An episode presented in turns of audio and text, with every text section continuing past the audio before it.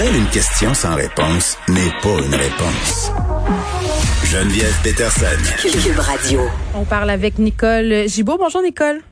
Bonjour Geneviève. On se parle d'alcool au volant parce qu'évidemment, euh, c'est un fléau. C'est un fléau au Québec et c'est un fléau dans plusieurs régions. Moi, je vois même jusqu'à dire que parfois, dans certains secteurs, l'alcool au volant, c'est presque normal. C'est normalisé. Il y a tellement pas d'alternatives de transport en commun que les gens prennent leur voiture souvent parce qu'ils n'ont pas le choix et minimisent les impacts.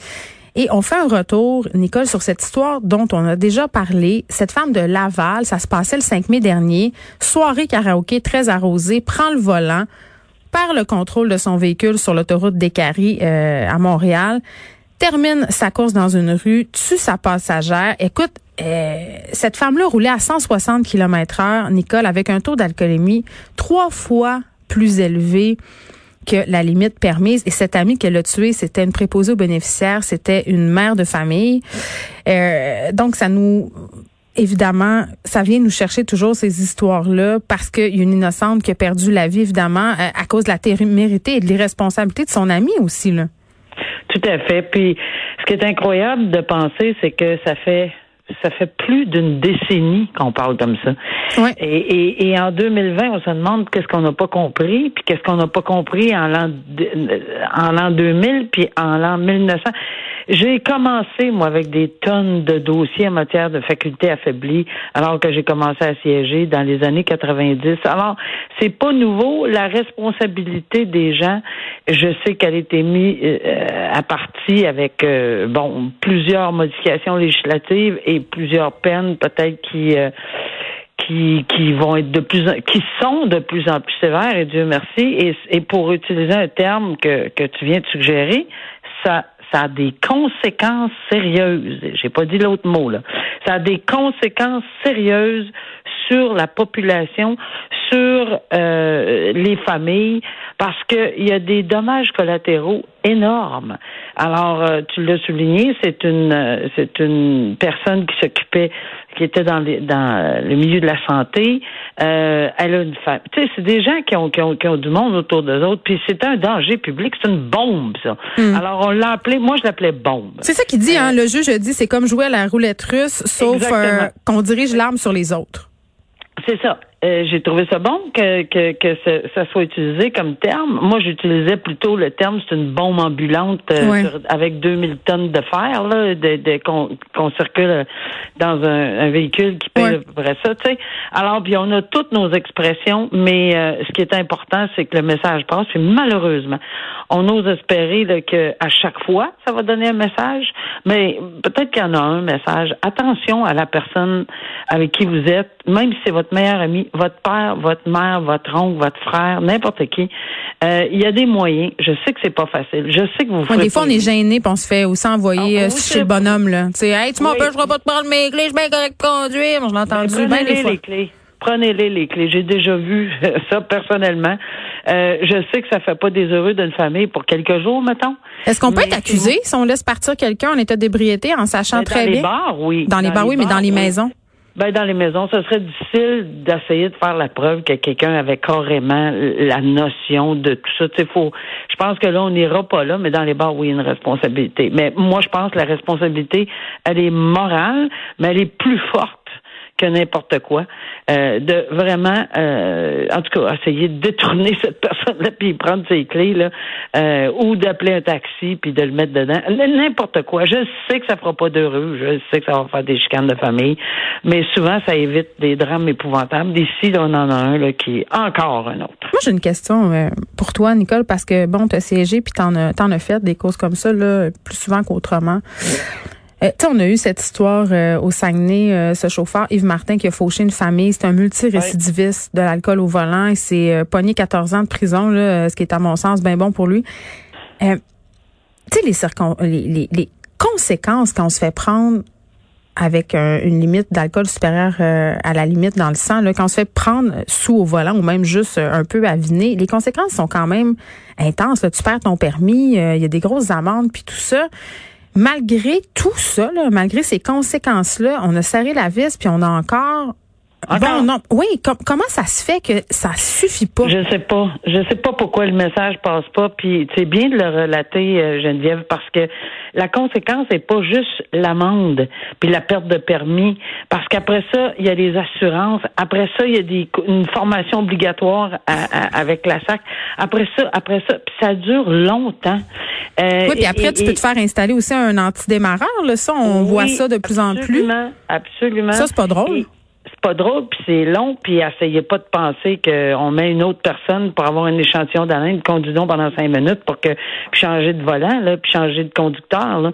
Ça marche pas comme ça. Alors, il y a plein, plein de mesures. Puis pour avoir eu des témoignages de personnes mm. qui l'ont déjà subi, euh, parce que j'en ai entendu également des personnes dans des conférences qui ont, qui ont passé à travers tout ça, même juste une fois, puis ils en reviennent juste pas de toutes les conséquences.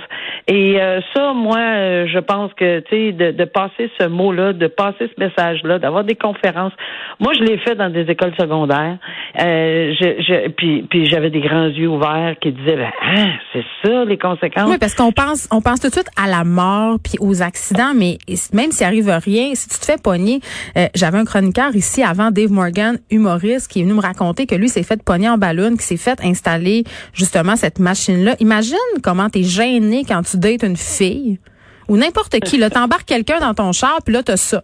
Cette machine-là, faut que tu souffres dedans. Pensez à tout ça là, avant de prendre la voiture. Surtout que maintenant, Nicole, il y a tellement de moyens. Euh, même en région, je disais tantôt, euh, moi je viens du Saguenay, j'ai 38 ans. C'est sûr que dans mon temps, il y avait trois taxis, puis les gens qui habitaient dans le fond des rangs, la seule solution parfois, c'était de prendre la voiture. Maintenant, il y a des initiatives comme Tolérance Zéro. Uber est partout. Il y a des taxis. Sais, on n'a plus d'excuses. là. Je suis désolée, mais il y en a plus. Non, il n'y en a pas.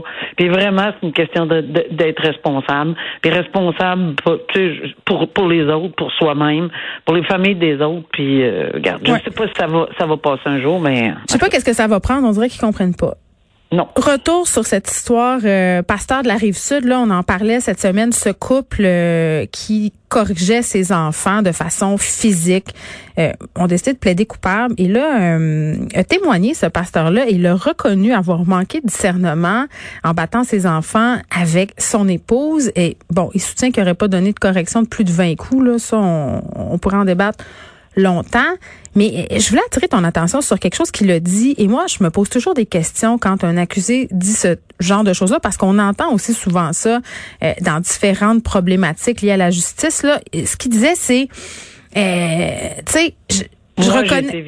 Non, non, non, même pas. Il dit, ah. j'ai fait ces gestes-là à une époque où c'était euh, plus acceptable, mais je me rends compte aujourd'hui que ce l'est pas. Puis ça, ça pose la question. C'est tellement une question touchée, Nicole, là, parce que tu dis, OK, tu sais, quelque chose qui est accepté socialement à une certaine époque. Mettons, on se met dans les années 70, là, si tu taponnais ta femme ou sans son consentement, c'était pas grave, c'était pas illégal, tout ça. Puis là, à la lueur de ce qu'on sait maintenant, on sait que c'est pas correct. Mais est-ce qu'on juge de la même façon alors que l'époque est pas rendue là? Non, non, non. Euh, c'est pas le cas. Euh, ce sera pas une excuse. On va. Comment on pourrait expliquer ça de façon?